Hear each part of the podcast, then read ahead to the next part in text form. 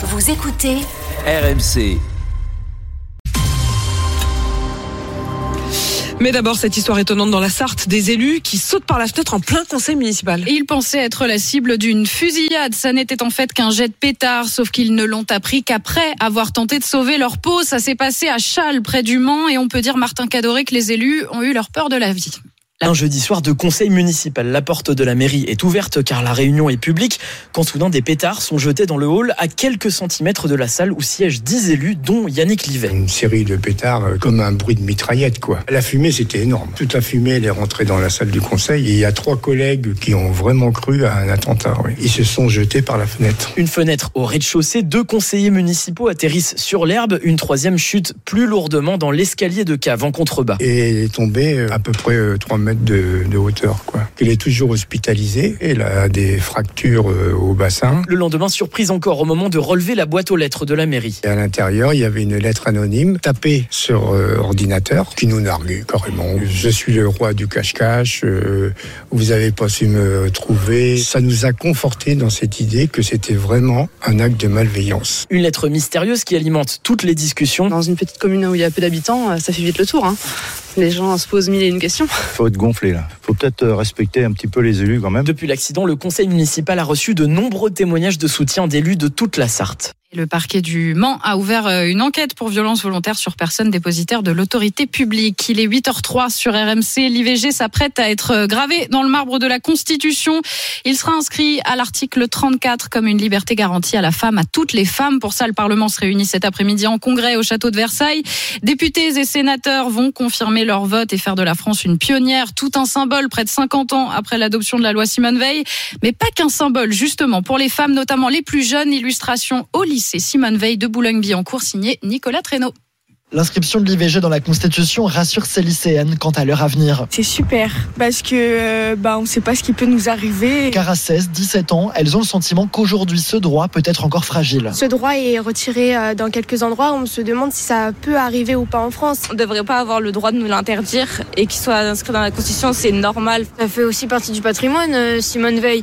En fait, c'est comme si je supprimais complètement euh, l'exaction de quelqu'un qui a amélioré la France. Les femmes qui passent devant ce lycée Simone Veil acquiescent. Pour moi, c'est important pour que ce soit un droit irréversible. Très attachées à cette loi de 1975, comme Eugénie, de confession catholique. Je pense qu'il y a une montée de l'intégrisme, un retour à la foi qui fait aussi un petit peu peur. C'est important de garantir cette liberté aux femmes. Frédéric, elle, a eu recours à l'IVG en 1998. Dans des conditions où on me faisait quand même comprendre que euh, c'était pas bien, quoi. Donc, euh, il y a du chemin encore. Ces femmes trouvent toutefois anormal que des maternités ou des centres IVG ferment et compliquent l'accès à l'avortement, des inégalités que cette réforme constitutionnelle ne réglera pas.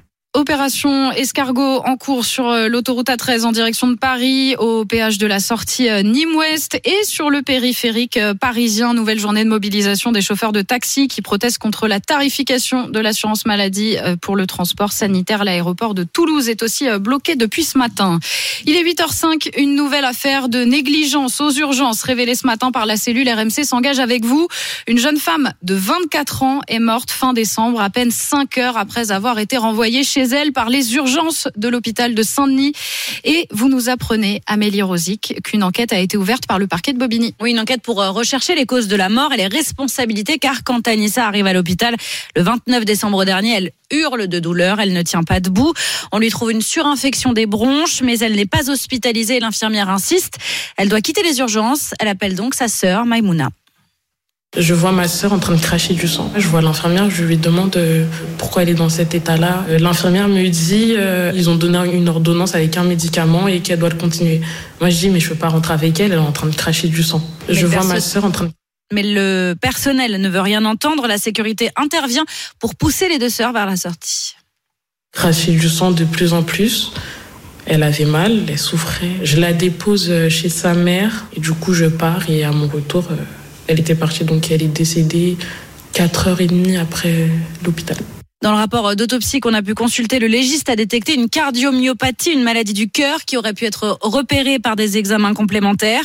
La direction de l'hôpital exprime son soutien à la famille mais refuse de commenter l'enquête ou de répondre à nos questions sur la saturation de ces urgences et l'impact sur la prise en charge des patients. Amélie Rosic, le Super Tuesday aux États-Unis, c'est demain une étape euh, cruciale dans la course à la Maison Blanche. 15 États américains voteront en même temps. Et le grand favori, c'est toujours Donald Trump qui séduit même les plus jeunes, comme vous l'avez euh, constaté euh, lors de l'un de ses meetings ce week-end à Richmond, en Virginie, Alfred Orange. Oui, et c'est d'ailleurs les premières personnes sur lesquelles on tombe. Salut, vous venez voir Trump Dorian, lunettes de premier de la classe sur le nez et casquette Trump sur la tête, oriente les supporters du jour. Il suffit de descendre la rue. Dieu vous bénisse. À tout juste 18 ans, cet étudiant votera pour Donald Trump en novembre prochain.